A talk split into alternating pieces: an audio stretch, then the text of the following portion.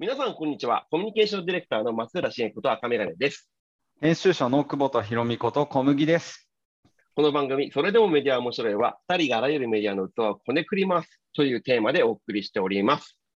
はい、お久しぶりです。よろしくお願いします。久しぶりです。お願いします。そして、もう、はいもう早速本題に行っちゃうところもあるんですけど、、はいい。きなりタイムラインが騒がしくなりまして、私の。ね、えはい。小麦も騒がしくなったと思うんですけど、いきなり Web3 で、え。ものすごい勢いでタイムラインがこうざわついてるみたいな。こうおかしくないですか？なんかマーケティングみたいですよね。なんか Web3、Web3、Web3 みたいな感じでキーワードが一気に噴出した感じなんですけど、これなんかあったんですか？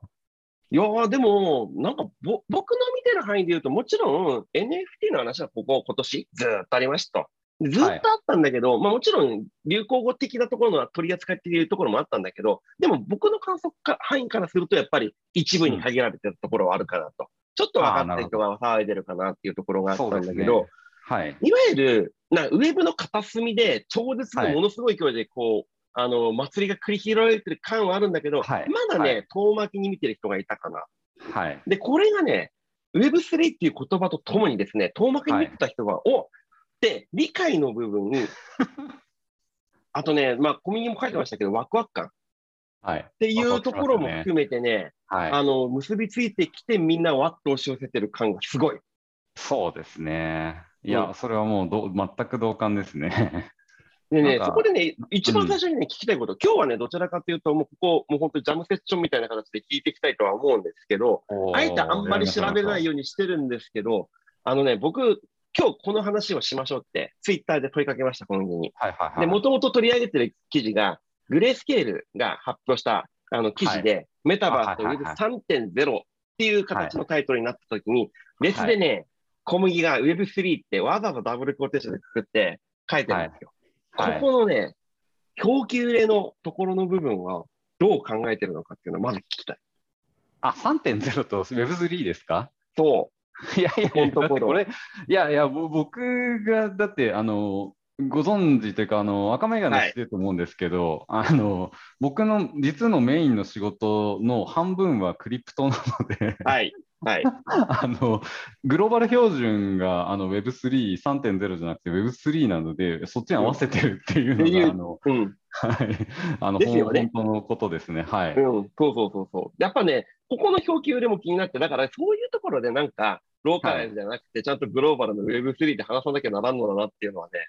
うん。うん。あまあそうね。いや、あのーちょっと僕の、なんだろうな、小麦のやってきた仕事っていう話でいくと、まあ、あの、ずっと、えっと、暗号資産メディアで、まあ、うん。編集長を、いや、あの、務めて、その後、まあ、ブロックチェーンカンファレンスと名を打って、えっと、うん。まあ、国内最大級の規模で3000人ぐらい参加するようなものをプロデュース、まあ、あの、総合プロデュースしてきたっていう仕事をしてきた中で言うと、うん。暗号資産とか仮想通貨っていう言葉自体って、すごい事業者の人が乗っかりにくい環境に国内はあるわけですよね、日本ってはい。でうんその最たるもので言うと、あのいわゆるこうトークンを発行できない、あの昔 ICO、イニシャルコインオファリングって呼ばれていたものがあったと思うんですけども、これを、えっと、トークンを発行した瞬間に、あのそこに対して税金がかかるっていう国が日本なわけですよね。はい。なんで、あのほとんどこうトークンを発行するような、えークリプト企業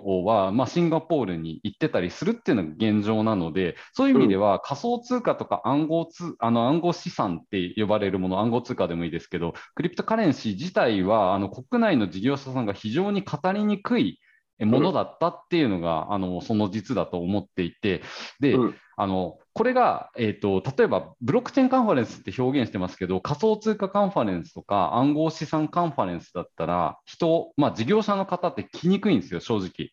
うんだって普通の一般企業の方って、あのなんだろうな、社内でこの申請出すときに暗号資産カンファレンスに行ってきますって言ったら、おお、何やってんだよって話になるじゃないうんなりますね。はい。はい、なんで、ブロックチェーンというぎ、まあ、テクノロジー、技術の言葉ですね、これ AI とかインターネットとか、まあ、うん IoT とかと同じジャンルの技術の言葉だったわけなんですよね。うん。で、ここでまあ、技術としての、まあ、AI とかブロックチェーンってものは有用だよねっていうのは事業者さんも乗りやすかったっていうのが前史的にあるとすると、うんはい、これに対して Web3 っていうのは技術じゃないんですよね。うん、そうなんですよ。まず考え方なんですよ。本当に。そこからあの確認した方がいいなという感じは思ったんですけど、本当にあの Web3 自体の、えーと、考え方って、まあ、すぐに思い出すのは Web2.0 と呼ばれたものがありましたよねと。はい、はい。な なんでしょう、あの時代、まあ、梅田もちおさんが、あのまあ、そうです、そうです、我々の世代でいうとそこですね、まさにね。えー、はい、ありましたよねという話だったり。しますので、うん、なんかそこら辺の記憶から下がっていった方がいいのかもしれないですけど、まあ、Web2.0 の時も相当になんかみんな盛り上がった感じはありますけどね。はい、うん、で Web2.0 でいうと、やっぱりこう、ユーザーが、あの、まあ、UGC じゃないですか。UGC でどんどんどんどん書いていって、まあ、コンテンツっていうところの部分も含めて、まあ、フラット、もう多様化、あの、ダイバーシティが実現してっていう形の部分で、いいものが生み出されていくっていうところの部分が梅田もちおさんが綺麗に描いた話だけど、実際とこそうでなくて、ね、ありとあらゆるものがインターネットの訴状上にぶちまけられて、それはそれでカオスでよかったんだけど、梅田もちおさん自体は現滅しちゃったっていう。そうですね。はい、まあ、その後 SNS だの、まあ、ブログがあって SNS が来てっていうふうに、あの、なんていうんですかね、私たち自身の情報発信っていうものが、まあ、できるようになったっていう話で、これもあの、えっと、Web1.0 の自体が、まあ、リードオンリーが多かった。まあ、もちろん、あの、2チャンネルのような掲示板の文化はあったにしても、みんながみんな発信するっていう文化はなかったんですけども、まあ、Web2.0 になって、これが、あの、自分たちがこう発信できるっていう話になってきたっていうのが大きな違いで、で、その後に、あの、SNS だの、なんだのみたいなのが出て、えー、こう、Web2.0 ってものが、あの、もう広がった。で、そこでプラットフォームもできてきたっていうところが歴史としてあるといういう話ですよね。うん、はい。で、それでね、僕思うことあるんです。うん、僕、今、逆にですね、僕が今やってるのは、まあ、ある意味一般的なマネジメントのお仕事の部分を今やってたりとかしますと。で、時代はどんどんどんどん変化してるから、このネットの、あの、業界においてどういうふうにこう仕事、あの、ワーカーとしてですね、行かなきゃいけないのかっていう話を、僕、構築しなきゃいけないっていうのがちょっとあって、今それで考えてるんですよ。で、それで言うとね、さっき言ってた、ウェブ、えっ、と、1.0っていうのは、クリエイターがある意味誰、うん、あの、どんどんどんどんクリエーションできるような未来になってきたかなと。インターネットの世界において。今まで昔々クリエーションって特権的だったじゃないですか。そうですね。CD でデビューするなりなんなり、はい、作品を作るなり、はい、本当に特定のパクトロンがいなければ、はい、まあ美術家の人方もデビューできませんでした。僕、作り手が圧倒的な優位でした。はい。っていう意味がありました。ウェブ2.0になりました。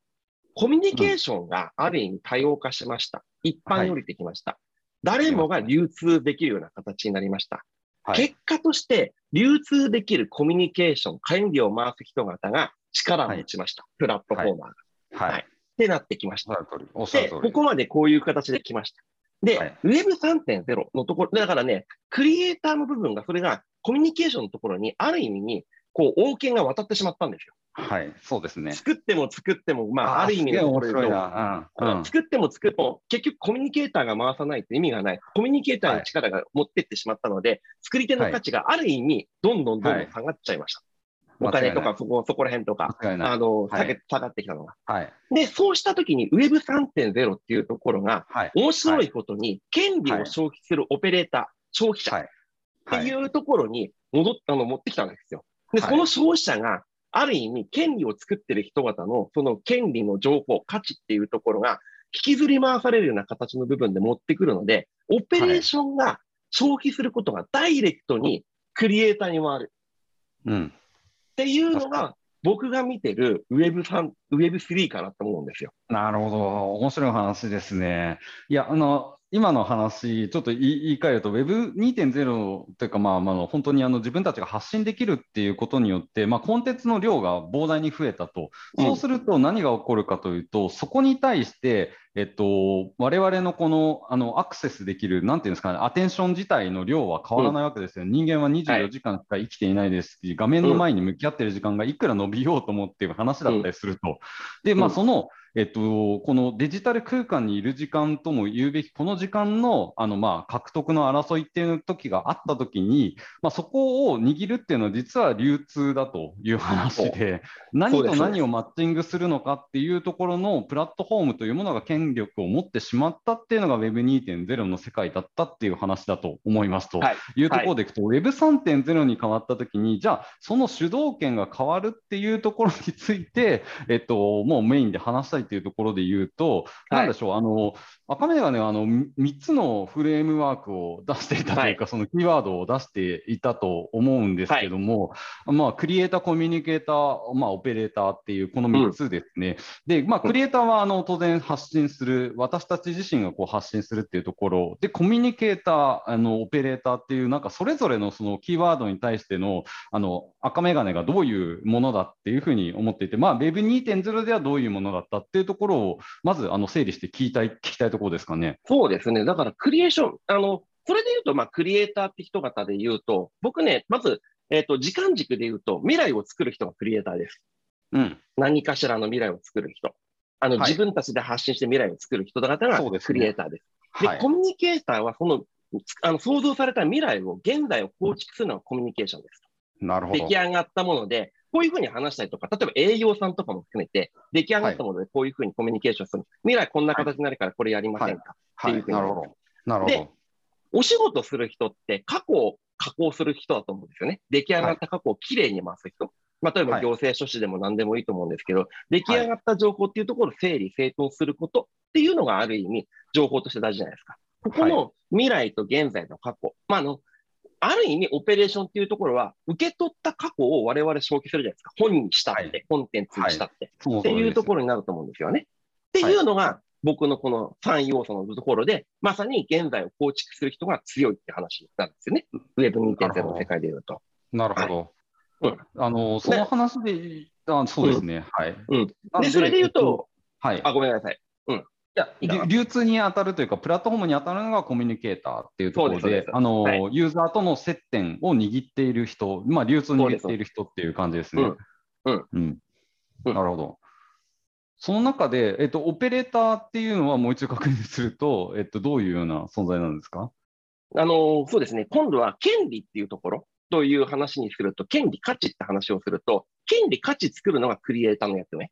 うん、ある意味、価値を作り出します。で、はい、価値を引きずり回すのはコミュニケーション。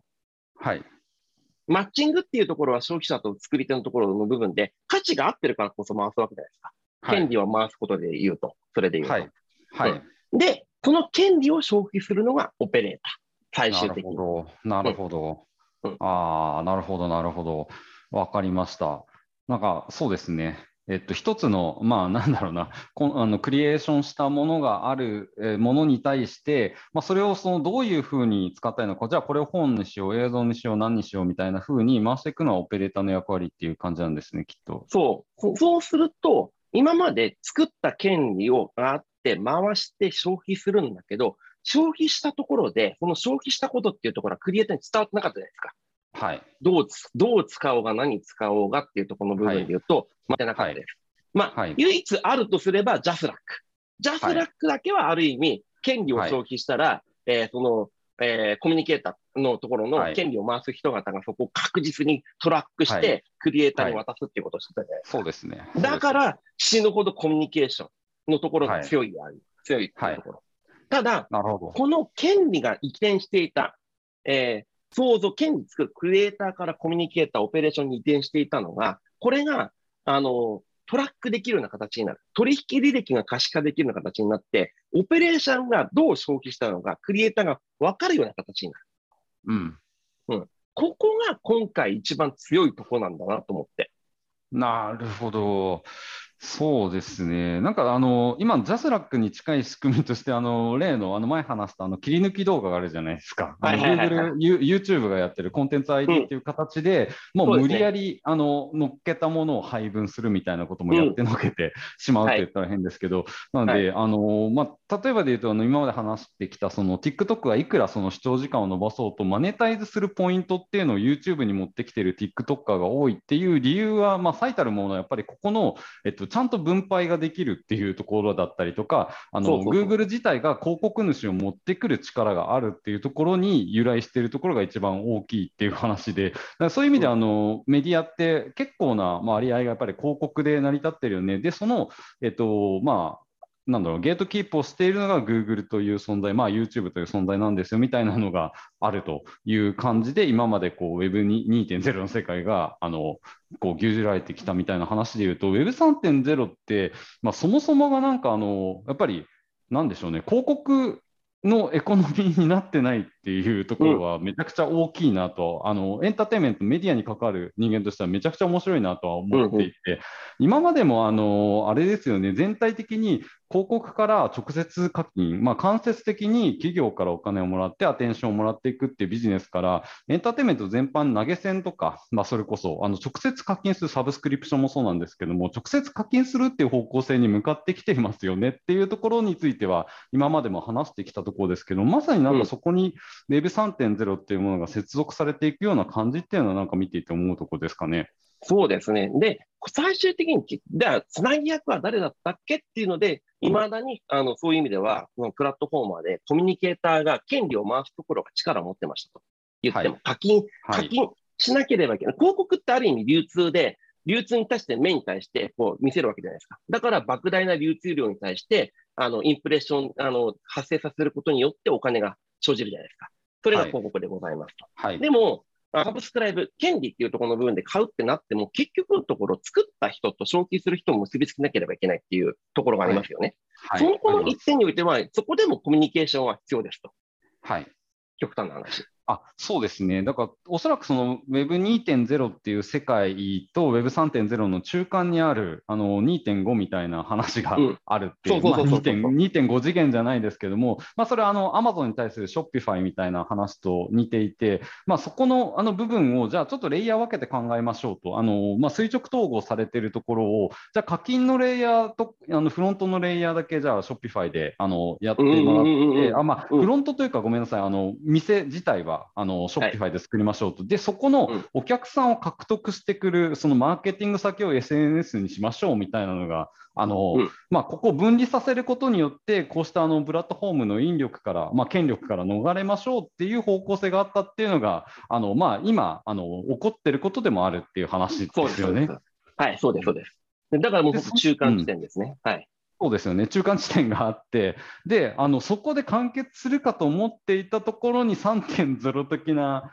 まあ、あの新しいあのなんだろうなプレイヤーがどんどんどんどんこう出始めているっていうのが多分今っていう話ですよね。そうです、そうです。だから、今までは、ある意味、中央集権って言われてるコミュニケーター。コミュニケーターにどんどんどんどん情報が集まることによって、中央集権してたっていうところが、そうじゃなくて、非中央集権のところで、直接作り手と消費者がつながるような形になってくる、はい、ネットワークが実現するっていうのが、まさに僕が理解している Web3.0 だと思いや、おっしゃる通りですね。はい、はい。あのこれをちょっと小麦的な解釈であの解釈するとすると、今まであのインターネットっていうのは情報に紐づくあのものじゃないですか。で、情報が無料になることによって、うん、まあ、みんなが見れる、まあ、そそういうようなところであの、まあ、情報、自分の興味のあるものとマッチングしていくってエコノミー、えー、まあ、エコノミーというかビジネス、まあ、スキルでこう成り立っていたんですけど、うん、Web3.0 って実は全然違うネットワークで、まあ、それはあの価値のネットワークとも、まあ、あの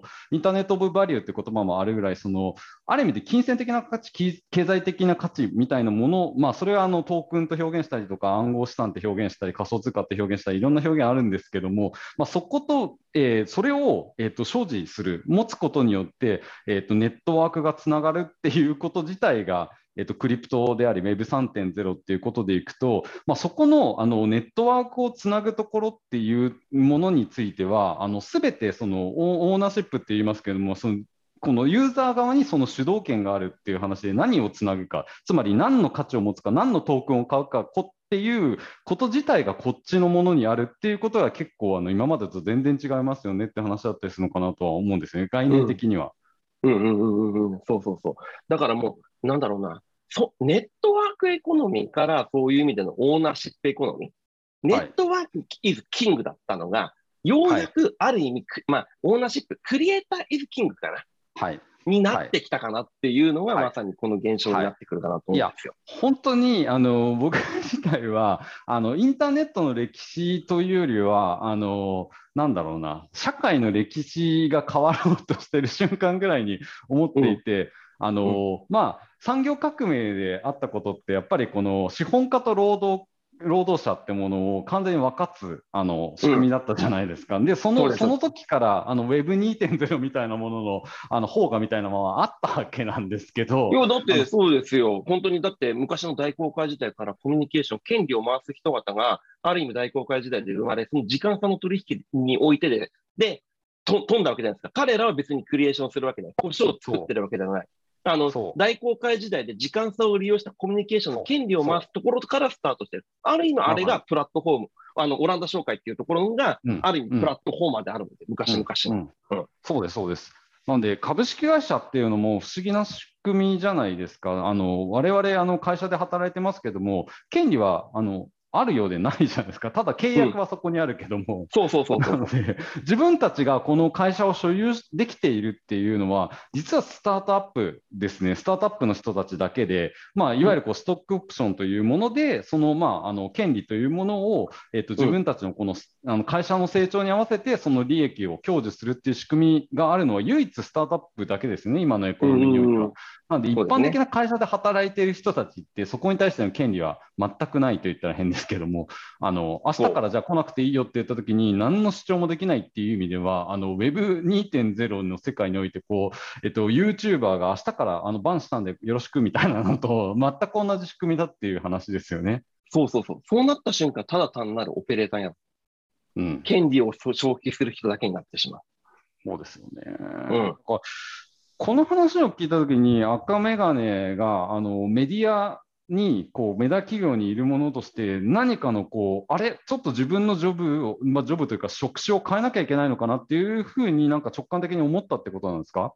そう。これはあの今僕のそのオペレーター、コミュニケーター、あのクリエイターの3要素で言うと、僕、クリエイターそんなに強くない。です、それで言うと。うんうん、そもそもの、うん、僕、やっぱりコミュニケーターでいろんな人と話し、人とつなぎ、ビジネスを作ってき、うん、まあ、裏側で言うと結構オペレーションっていうところの部分で、最初は、あの、作った、あの、頑張ってきたところもあったりとかするんで、その2要素でやってました。でも、で、かつ、なんでコミュニケーションのとこばっかしやってるかっていうと、今までコミュニケーション、イズキングでしたからね、それで言うと。うん、プラットフォーマーイズキング。そういう形で、権利を回す人方が強いっていうふうに思っていたのが、はい、やばい。これはクリエイターイズキングが来るぞ。なるほど。とうとう来たと。とうとう来た。いや、もちろん、オペレあのコミュニケーターとして、クリエイターから権利を預かって回してるから、クリエイターへのリスペクトはしなければいけない。だから僕は作り手に対するリスペクトを持って、いろいろとそのコミュニケーターやっておりましたっていうところなんだけど、これはね、リスペクトだけで足らんな。うん。なるほど。確かに。ここはそうだな。クリエイターにじゃあ、あの、なんだろう。一億総クリエイター時代みたいな話とまたちょっと違ってくる話はあるだろうなという気は、まず前提としてするかなというところですかね。うん、まあね、あの、そうそうそう、あの、コミュニがシェアしてましたけど、あの、えー、石川さんの、あの、の記事、物語の記事と、はい、はい、はい、誰もがそうクリエイター自体になってはい、はい、あの、話があったりと。いや、誰もが、はい、えっ、ー、と、クリエイターの要素を持っているのは間違いないことだなっていうのはあると思うんですよね。はい、はい。いや、ただ、これ、うん、いや、うん、そうそう、どうぞ、最後まで話してから話します。はい。うん、いやいや、だ、ただ、ただ、権利を作る、未来を創造するによって、まあ、誰にもできる話ではあるんだけど、ここをちゃんと可視化するっていうのは、まだまだ、あの、まあ、できるようになった、できるようになったこと自体は素晴らしいことだと思ってる。ここが一般的になるまでどうたどり着かせるのかっていうのが今の、まあ業、業界的な課題っていうと主語が大きいのかな。でも見てて思うのはそこは一つのポイントかなと思うんですよね。そうですね。一つなんかあの思ってることで、多分あのガーディの石川さんと話したいなと思ってることでいくと、推しエコノミーっていうものがあるじゃないですか。はいはい、はい、あのファンが推すことによってエコノミーが生じている。で、これって単なるその、えっと、売り上げが伸びたとか、そういう話にこう集約されていくんですけど、あの、エコノミーなんで、あのそのファンの経済圏自体があの広がってますよっていう意味で、ちょっとここあの、すごく確認した方がいい点なんですけど、Web3 において、あの、なんだろうな、あの会社がどういうふうにそれに対応するかって話してんですけど、もうその時点で、えっと、KPI が違うって言ったらいいんですけど、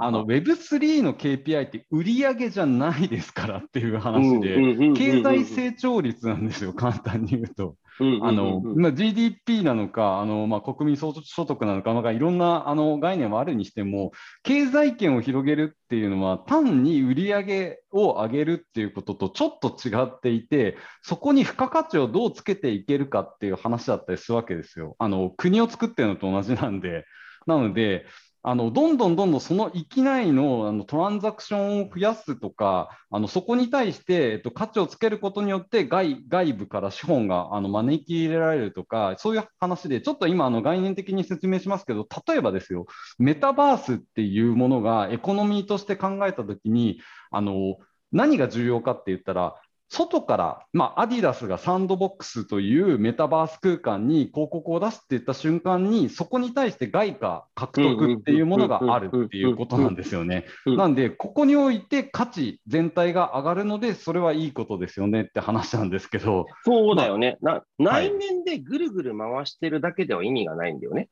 総量ももちろん増えないし、もちろん最終的に、はい、えーと、その角度が上がることで総量が増えるっていうのはあると思うんだけど、そこにやっぱり外部性がなければいけないわけでしょ。僕ね、だから推しのエコノミーでちょっと分かんなかったところがあるのは、もちろん推しエコノミーで推しのところでどんどんどんどんクリエイターに還元されるんだけど、その原資は何だみたいなところもあるわけですよ。教え込む。そうそうそう、あのー、あれですね、だから全員がクリエイターじゃないあのクリエイターとして見なせるっていうのは、まだ推し自体、推すっていうこと自体も経済価値につながるっていう話はあったりするっていう話で、そうそうそうまあ、そこがエヴァンデリストとか、はい、そうそうそうそう、つながってくることで初めてだと思うし、ただ、そこに回ってくるときに、さっき言ったような外部線のところからお金がどうついて回ってくるんですかっていうところがポイントになってくるはずなので、僕からすると。うんうんうん。うんまあ、もともとそうですね。外部性があるかどうかっていうのはなんかすごい難しいところの気がしますけどね。なんか、うん、ななあのいわゆるこう今まで話してきたところでいくと楽天経済圏ってものがどんどんどんどん閉じていってるじゃないですか。そうそうそうそう。あの閉じることによって、まあ、この楽天経済圏っていうものの経済成長率を上げるみたいなところに近い話だったりするのかもしれないなとでもでもそれはね、だから Web2.0 的な考えなんですよ。だから楽天っていう胴元が儲かる話だから、権利を回すコミュニケーターから楽天っていうところが。そうそうそうそうあのと閉じてぐるぐる回すっていうのは、あのあれですね。なので、あのよく例えば日本があの輸出、輸入金額みたいなものを比べて、あのそこにおいてあのちゃんとあの輸出を増やしていこうっていう話を、するとか、なんかそういう話に近いんですね、うん、外部っていうのはそういう意味ですよね。そうです、そうです。そういうところをしないと。うんはい、っていうところをしないといけなくて、もちろん中でバカでか閉じこもってやってる分には、もうこの瞬間、コミュニケーターの勝ちです。権利を回してるの勝ちです。はいはいはい、でもそうじゃなくなってるのが Web3 の話だ。なので、あのー、ちょっと多分2段階あるなと思っていて、今 Web3 っていうものは、うん、あのどういうふうになってるかというと、まあ、この国家通貨っていう域内から、そのクリプト経済圏、暗号資産、うん、えー、暗号仮想通貨っていう経済圏、まあ、トークンですよね、トークンの経済圏っていうものが、まあ、大きく2つあって、まあ、そこにあの真ん中にあの取引所ですね、あの仮想通貨取引所っていうのがあって、はい、どんどんどんどん僕らは日本円をビットコインに変えたり、イーサリアムに変えたりっていうので、お金がどんどん膨らんでるじゃないですか。はい。はい、で今ってあの経済自体の規模自体があのクリプトエコノミーが膨らんでる時期なんで、どんどんどんどん伸びるっていうのは、うん、あのどんどんどんどん人口が増えるっていうのと一緒なんですよね、うん、言ってみれば。なんで、はい、人口が増える分にはあの別にあのいいんですよ、あのなんだって。うん、あの人口が増えてる間、別にそこに競争は生まれないので、あのいかに外貨を獲得するのかっていうのは、あんまりこう至上命題にならない、みんながみんなだって成長しているから。か。なんで、今のフェーズでは、実はあのよく言われることですけど、例えばあの、えーと、NFT ゲームのあの世界ナンバーワンのアクシーインフィニティも、ユーザーが増え続ける限りにおいては、特に問題にならないんですよ。200万人、300万人っていう、増えてる段階においては、経済成長はしてるって見なされるので、ユーザーが増えてればとりあえずいいっていうフェーズではあると、今は。今はですよ。で、その後に必ず来る戦いが、あの経済圏同士の争いっていう話で、経済圏同士の争いになったときに外、外部の経済をいかに内部に取り込んでいくかっていうような競争になっていくっていうのが大まかな図なので、実は今のフェーズって、とりあえずユーザーが増えれば OK っていうのが実のところっていう感じですかね、イメージとしては。あー、なるほどね。でも、はい、ここはもうすごい腹打ちしたな。そうですね。で、ここちょっとだから Web2.0 にしても、我々の会社員にしても、売上と利益率、売上と利益率って教え込まれてきたんですけど、うん、違うんですよね、Web3 って。だから、なんかあの、ね、Web のあの Web1.0、Web2.0、Web3.0 って Web につなげることもなんか変なんですよ。あの実はその資本主義のバージョンアップだから。うん、だよね。うん、そうそう。だって、だからさっきも言ったように、昔々からその Web2.0 的な要素あったじゃんっていう話になるからね。はい、そうそうそう。論で言うと。だから、あの、Web、Web につなげてこれを理解することもなんか違うよねとは思うんだけども、あの、ちょうどいい言葉がないんで、あの、Web3.0 に全乗っかりすべきだよねっていうのは、あの、僕の、あの、なんだろうな、編集者としての感覚としてはありますと。だって Web3.0 の方が理解しやすいから。そう、しやすいから。だって、ワードとして入ってきたし、あの、今のフレームの部分では、あの、あの理解もできたしっていうところが、多分ね、僕は頭の中、先週スパークしたのがそれだったんだけど、同じようなスパークした人が、多分結構いると思うの、僕は。結構いるんですけど、あの今言ったようなその経済学、まあ、マクロ経済学的ななんかその捉え方で捉えるっていうのは、相当難易度が高いなとは、あの個人的には思ってて、僕自身もそのトークノミクスって呼ばれるんですよ、まあ、トークノミクスあの、はい、なんだトークンがどう回るのか、でしかも、うん、トークンの種類もあのいろいろあるわけです。ガバナンストークンとか、ペイメントトークンとか、あのまあ、それこそ DeFi のような仕組みがあったりとか、なんかすっごい複雑な仕組みなんですけど、今ってすごいシンプルなあの、うん、ディセントラライズドあのアプリケーションで成り立っている、はいので、その一つ一つがレゴブロックみたいにこう積み重なることによって一つのこのエコノミーができてるみたいなイメージなんですけど、よりこれからどんどんそれが複雑に絡み合っていく、変数がどんどん増えていくっていうフェーズにどんどん移ってくるっていうのが、うん、あの正直なところで、まあ、今はだからあのまだあのそこが始まってばっかりなんで、とりあえずユーザー増やせば OK っていうのは正直なところだと思いますというところなんで、あのだからあの、なんていうんですかね、ビットコインが上がる、下がるっていうような見方って、あのあんまり意味がないなと思っていて、うんうん、あのマクロで見た方がよくて、暗号資産領域にどれだけ国家通貨がぶっ込まれてるかっていうところを基本的に見た方がいいっていう感じですね。なんで、そこが、あの続いてる限りで逆ですね、あの戻らない。えっと、うん、クリプトからあのフィアットに交換して使う人っていうあ、フィアットって国家通貨ですね。あの、はいはい、つまりビットコインを円に変える変えて使ってる人が増えない限りはあのそこってあの膨らみ続けるんですけど言ってみれば 暗号資産ってめちゃくちゃあの不利な税制が引かれていて日本だとまあ50%、うん、最大50%あの、うん、かかるわけじゃないですか、税金。はい。があの戻そうとみんな思わないんですよ。なんで、あの、うん、国家が規制しようとすればするほどクリプトが膨らむっていうのが現状なので、うん、あのまあ、正直なところあのなんで世界があの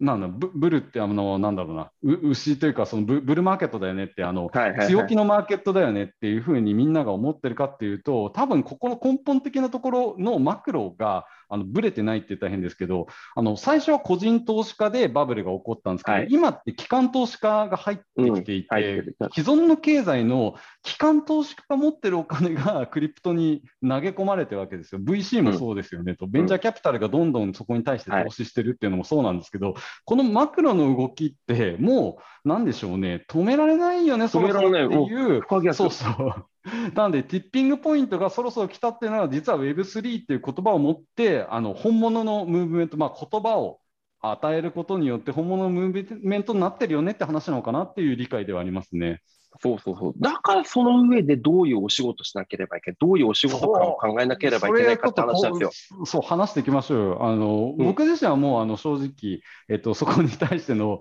あの、もう仕事はもうはっきりしてるんで、あの、あれなんですけど、うん、僕、あの、どちらか、えっと、あれですね、VC の人たちが今、あの、エコノミストを採用しているというか、まあ、経済学者とかを入れて、トークノミクスってどういうふうにすれば循環するのかなとか、どういうふうにすればあの経済成長するのかなっていうのを、ある意味、あの昔で言う、そのなんだろうな、金融工学で、こう、あの、まあ、鳴らした人たちというか、ウォール・ストリートにいたような人たちがどんどんどんどんクリプトエコノミーに入ってきて、そこのあの、まあ、どういうふうにじゃあ経済成長させますかねみたいなことに入っていってるんですけど、僕も多分そういうような役割っていうのが一つの仕事だなと思ってるんですけど、で、あのさっき言ったような、あのそれすごい特殊なしあの特殊ななんだろう役割だと思うんですけど、なんかこのなんだろう一般的にこうビジネスパーソンに落とし込んだときに、じゃあどういうものがあるかって、まあ、その最初に言ったようなクリエイター、自分自身がその価値を作れるって存在ならば、みんなクリエイターを目指すべきだよねっていうのが、まずあの第一にあるかなって気がしますね。うん、そうそうそうそう。だから、作っていかなければあのいけないっていうところがあったり、だから、何かしらのクリエーション、小さいクリエーションでもいいか、その意識っていうところを強めていかないと、この先生き残れないなっていうのがすごい実感としてあるわけですよ。今までクリエイターのところがないです。僕、だから言うわけですよ。僕、編集もしたことない。なんだったら記事も作ったことない。もうずっとコミュニケーションのところの部分でやってきたし、なんだったら裏側のオペレーション頑張ってきました。まあ、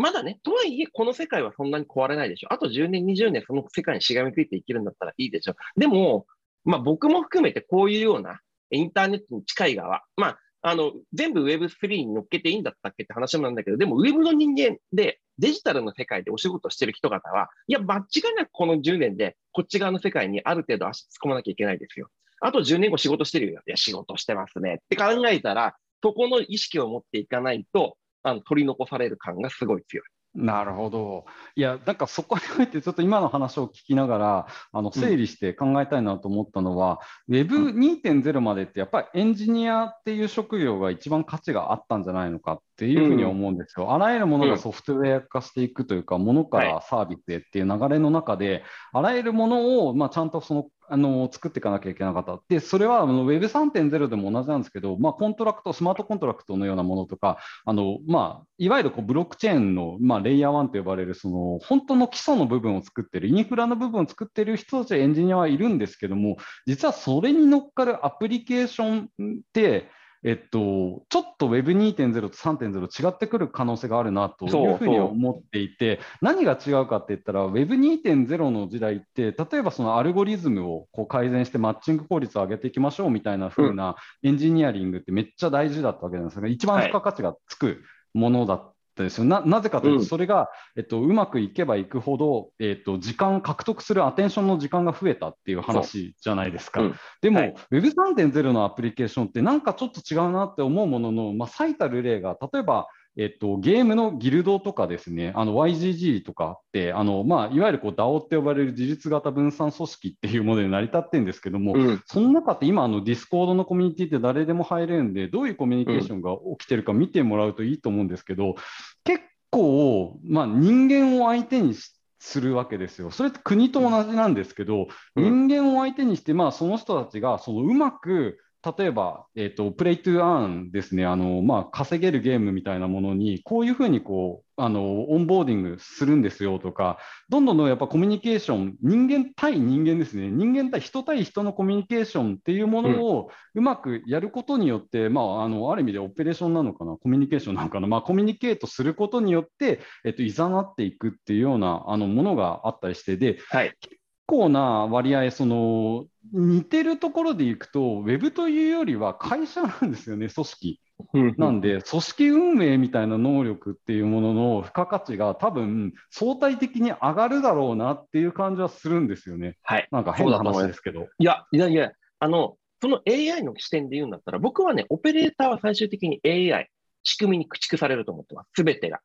どんどんどんどん自動化される。なんでかって言ったら、これは過去を元に加工する仕事っていうのは AI が得意とする仕事が全部駆逐されます。コミュニケーションも今言った通り、自動的にマッチングするところ AI がやってるじゃないですか。っていうところの、いわゆるそうだな、うちらが今まで言ってた話で言うと、スナックマッチング、カジュアルマッチングのところは、うん、えっ、ー、と、AI がやっていくでしょう。うん、ただ、ディープマッチング、未来を含めたの話のコミュニケーションの部分で言うと、そこは人でしかできない領域。そうですね。はい、この人でしかできない領域のところが、ソーシャルネットワーキングみたいな叩いたのコミュニケーションになって、たか叩いたから個回、個対個のコミュニケーションにどんどんどんどん狭まっていくときに、いわゆるヒューマンリソースとしてで言うんだったら、はい、ヒューマンリソースのコミュニケーション力っていうのは、今まで以上に、えっ、ー、と、重視される。だからコミュ障とか言ってる世界じゃないよ。はい。あの、はい、ベーススキルの部分で言うと、今までコミュニケーションがなくても極端なんです。例えばクリエイターがコミュニケーション力なくてもクリエーションできればいいわとか、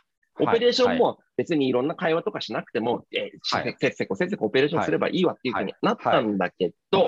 今からのこの Web3 の世界観で言うと、ヒューマンリソースを当てがうところはどこだ？マニュアルの、はい、まあ、ヒューマンコミュニケーション力っていうところがさらに高まるんだよって話が、はい、今僕が一番、えっ、ー、と、20代、30代とかのウェブ界隈にいる人にしたい話。いや、本当ですね。あの、これ、あの、本当もしかしたら人によっては辛い時代になる可能性もあるなっていうふうに思うわけですよ。あの例えば普通の会社で働いてる時に窓際おじさんみたいな感じで、うん、何もあの人何もしてないわっていうところもあのちゃんとこう、えっと、需要できたじゃないですか。会社っていう組織全体で考えればまあそういう人がいてもしょうがないよねっていうふうにあのできたんですけど一人一人がオーナーシップを持っていた時に何が起こるかっていうとあのある意味で相互関心近近いものが生まれるわけですよ。うん、あの人働いてないけども同じ権利を持ってるのはおかしいんじゃないのっていうような、非常に、まあ、あの内的な圧力が強くなるような、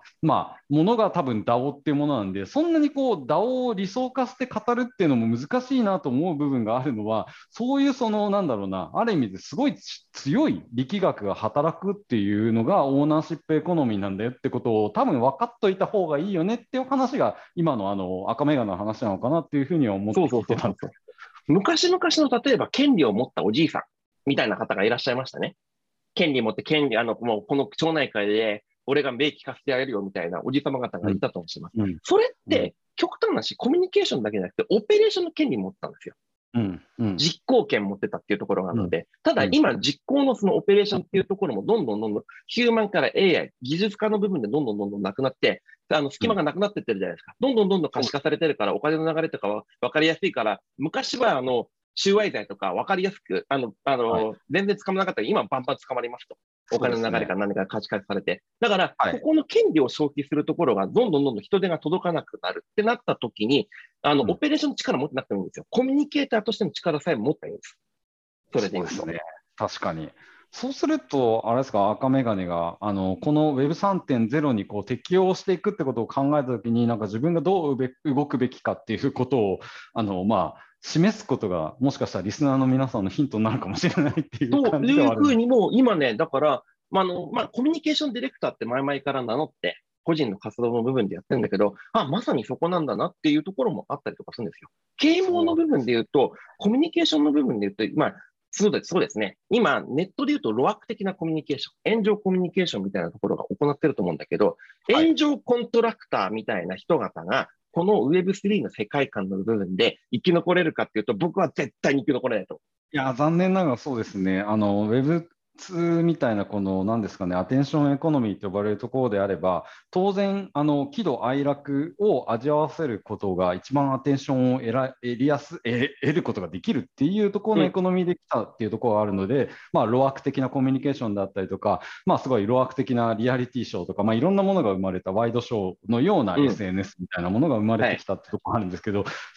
3.0というかまあ Web3 でそれをやっちゃうと大変なことになりますよと いうことではありますね。何が起こるかっていうと、うん、コミュニケーター、結局そ、そうは言いながらも権利を預かるわけですよ。クリエイターが大事な。ところがやる、はい、クリエイターが直接できればいいんですよ。でもそうではできないクリエイターもいるのも事実なので、はい、そこでコミュニケーターが登場します。はい、でもそのやり取りやる人が特定の領域しか放り込めない。特定のコミュニケーションしかできないっていうのをすると、クリエイターからしてればなんだこいつになるわけですよね。俺の価値を最大化して、俺の価値を最大化して、かつ消費者してくれるオペレーターをたくさん抱えて叱るべきなのに、ちゃんとエンゲージすべきなのに、うん、ちゃんとエンゲージができないコミュニケーターに用があるのかないね。うん、うん、確確かにそうかもしれないですね。うん、いや、そこは、まあ、より、なんですかね、レベルが高いコミュニケーションを求められるっていうところはあるのかなという感じは、なんか聞いててするかなと思いました。で、なんか一つだけその、このせっかく Web3 のテーマをやるならば、問題提起をしたいとしたら、はい、この Web3 の世界に、実は日本って入りづらいっていう環境があるっていう最初の話に戻るんですけど、トークンの発行っていうもののボトルネックって、まあ、それあの規制があるんでできなかったりするじゃないですか。なんで、あの実はそのグローバル全体で何が起こってるかというと、新興国ほどそこにまああのこうスムーズに入りづらいっていうので、まあ、それこそアクシー・インフィニティがベトナムで生まれていたりとか、そういうことあのゲームギルドがフィリピンやタイで生まれていたりとか、うん、まあ、そういうようなまあ、なんだろう、先進国というよりは新興国でそういうものがあの生まれていて、まあ、その今までのそのなんだろう経済的なギャップっていうものが、まあ、国家通貨の中のギャップっていうところだったと思うんですけど、新興国の方がそういうところの需要っていうのがスムーズにいきやすい、それこそ、なんですかね、この、えっと、エクアドルがビットコインを国家通貨として採用したみたいな話が、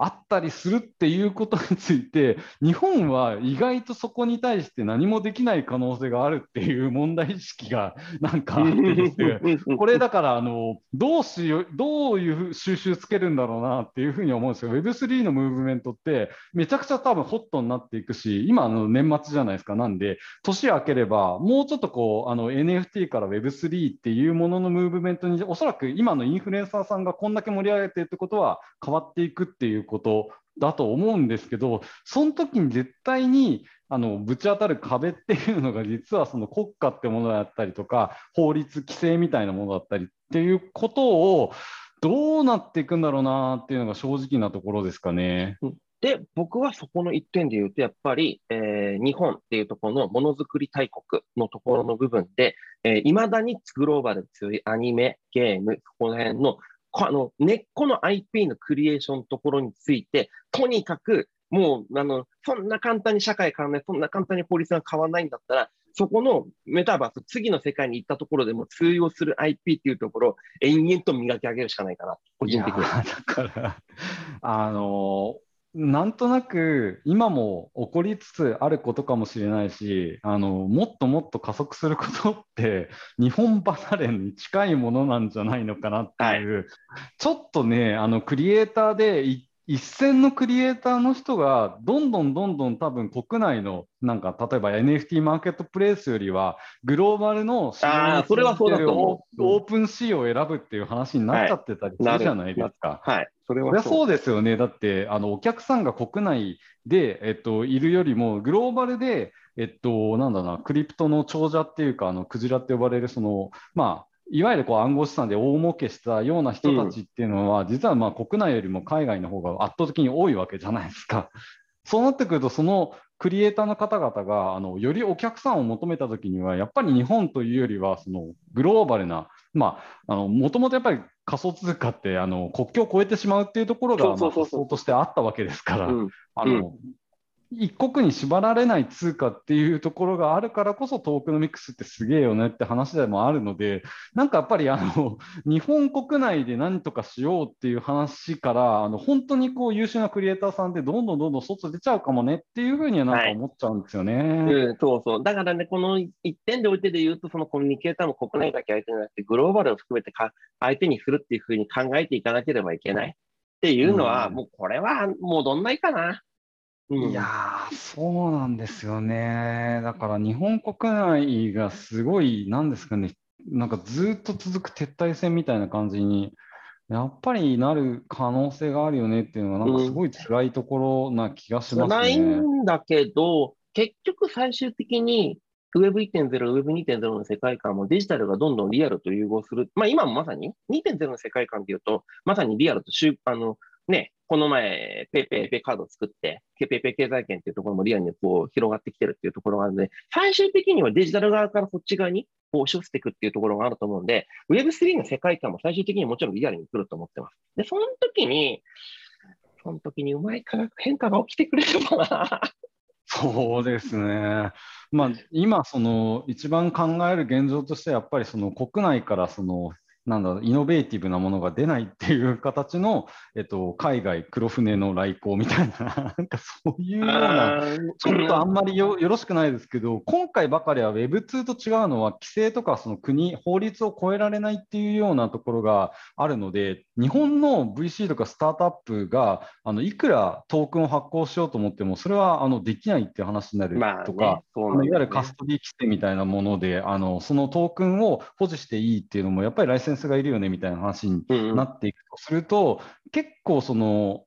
生まれにくいんですよ、新しいスタートアップみたいなものが。あの正直なところ、あの私も横目で非常に皆さんが苦労しているのを見てきたっていうところもあるので、あのもうそこは正直に言うと、本当に生まれにくいっていうのは、あの 今回ばかりはあるなっていう感じがするので。なんかそこだけ、なんかね、なんとかなんないのかなっていうのを、あの、うん、本当に思いますね。はい。はい、もう、はい、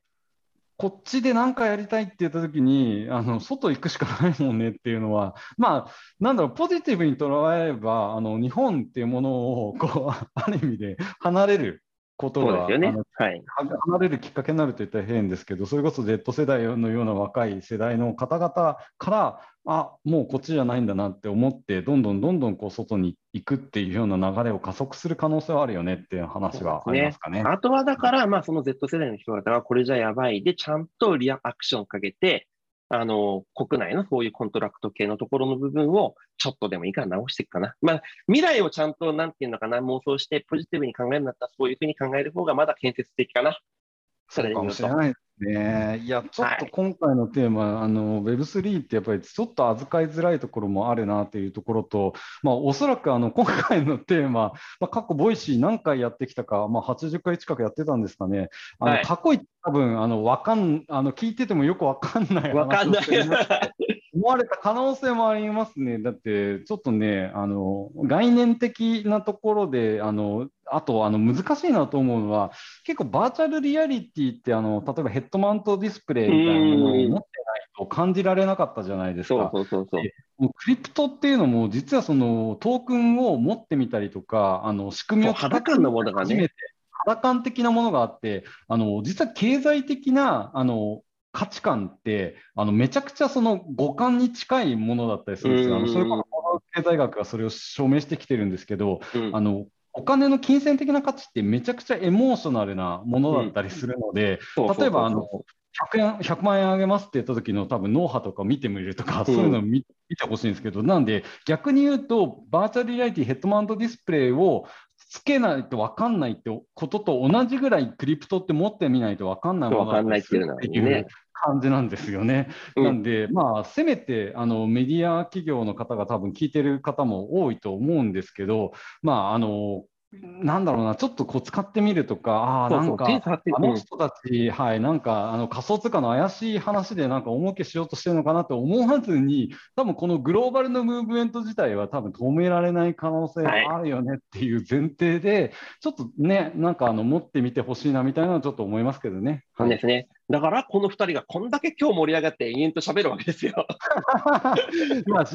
もうあの僕決めたんですよ。あのもうクリプトについてのあの情報発信をちょっとやっぱりあの再開しなきゃいけないなという感じは思ったんですよね。なんかもう、だって決定的な1年だったと思うんですよ、2021年って。うん、ね、NFT がブームになったっていうのは、まあ、実は表面的な話で、今のその裏側にあるマクロの経済の動きっていう方がもうよっぽど重要で、お金の流れ込むそのスピード、っていうものを、あのちょっとグラフとかあの見てほしいんですけど、めちゃくちゃすごいスピードで、あの伸びてますね。